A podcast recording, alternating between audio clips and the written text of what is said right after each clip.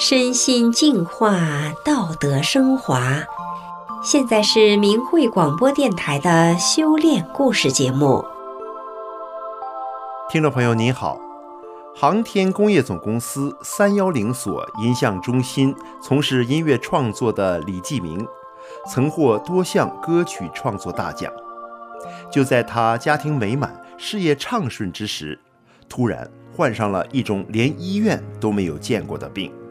全身骨头坏死，痛入骨髓，性命垂危之际，他获得了一本宝书，让他重获生机。下面就让我们一起来听一听他的故事。一位获奖音乐人的死去活来。我是李继明，今年六十四岁，退休前在航天工业总公司三幺零所音像中心从事音乐创作。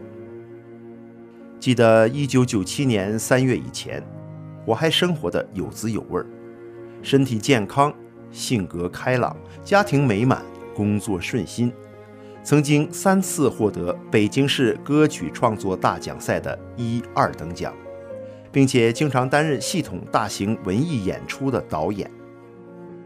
由于生性乐天、幽默，在社会上，在单位里人缘都很不错。广泛的交际使得家庭中经常宾朋满座，歌声笑声不断，有着令周围人羡慕的家庭、工作和事业。我也觉得自己是上天的宠儿，生活的很幸福。俗话说：“人有旦夕祸福。”就在我春风得意的时候，一场巨大的灾难偷偷地向我袭来。那是一九九七年春天的一个早晨，我的右手上起了一个沙粒大小的水泡，不疼不痒的。一周以后，我的左手也出现了几个水泡。我去了医院，拿到了一些硼酸水和过敏药，谁知过了几天，我身上各处骨头开始疼痛，双手拿东西感觉到很吃力。又过了几天，我的手上和脚上都出现了密集的水泡，并破裂流水。我去看中医，吃了三个月的汤药，不见好转。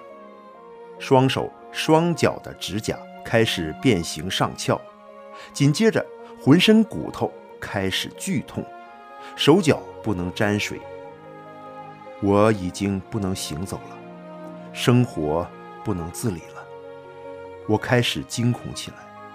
那阵子，我每天穿梭于各大医院，北京协和医院、友谊、天坛、海军、空军总医院的专家名医都去求治过，但都没有得到诊断结论。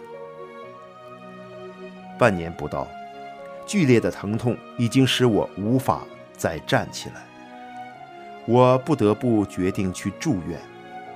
而那天去医院的情景，让我依然历历在目。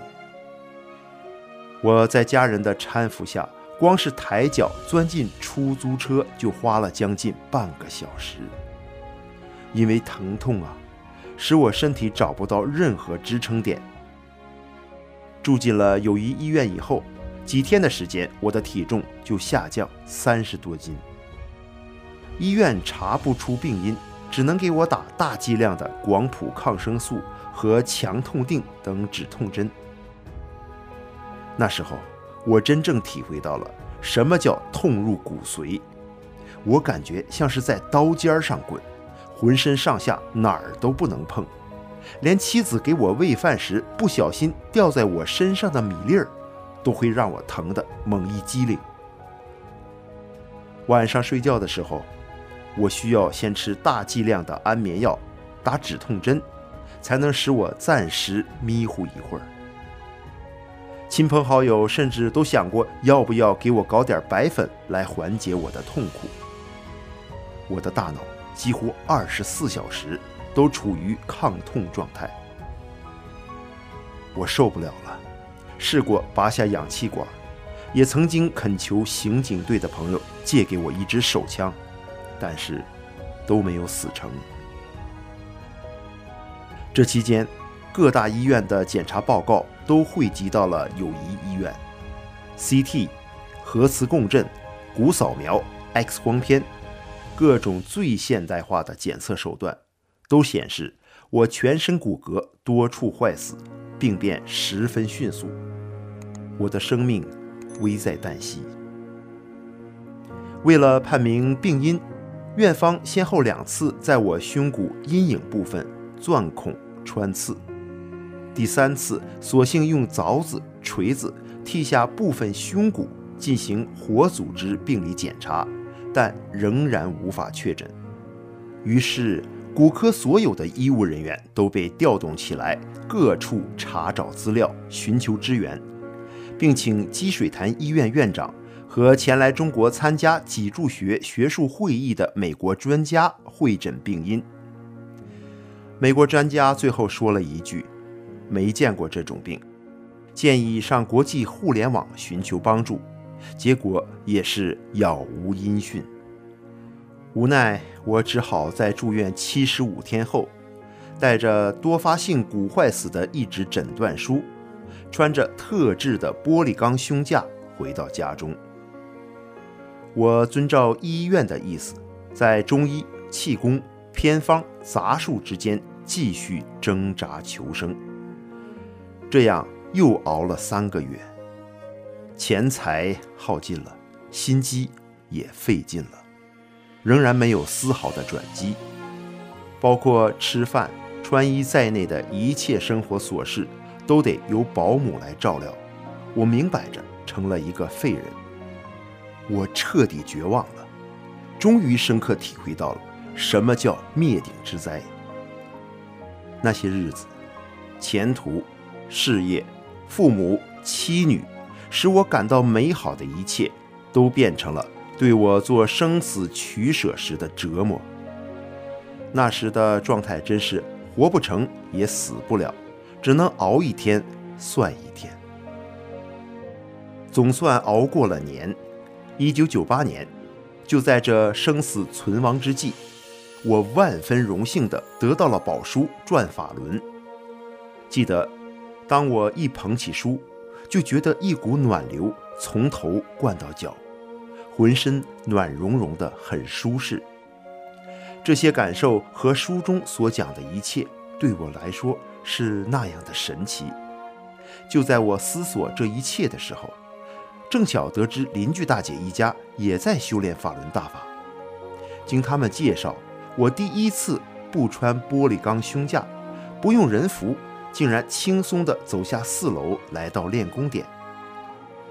超乎想象的是，先前顶多只能靠着沙发勉强坐十五分钟的我，第一天竟然坚持练了半个小时的功，我内心万分激动，有一种绝处逢生的感觉。自那以后，我每天认真看书学法练功，在自学的基础上，还参加了两个学法小组。我学法时也感觉不到身体上的疼痛了。练功一个多月后，原先惨白泛青的脸色变得白里透红，发着亮光。睡觉也香了，食欲大增，体重迅速增加。很快就恢复到生病以前的状态。认识我的人都说我与修炼之前简直是判若两人。两个月后，我就辞退了保姆，自己做起了家务。先前我所教的钢琴学生又开始登门了，家中再次传出美妙的琴声。随着身体逐渐康复。我也开始一点点用大法来要求自己的方方面面，不断的规正自己的言行。我剪掉了作为艺术家所谓风采标志的披肩发，戒掉了烟酒等不良嗜好，也逐渐学会以一个修炼人的心态面对家庭里的矛盾。比如妻子发脾气时，我从开始的跟她对着干。到后来，心中毫无气恨地检讨自己，做到修炼人的忍。这一切变化带来的结果是，母亲、妻子和八岁的女儿也都相继步入了法轮大法的修炼当中。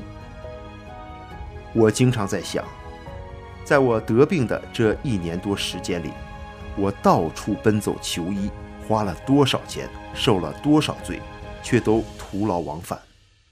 最后救我出苦海的，只有法轮大法。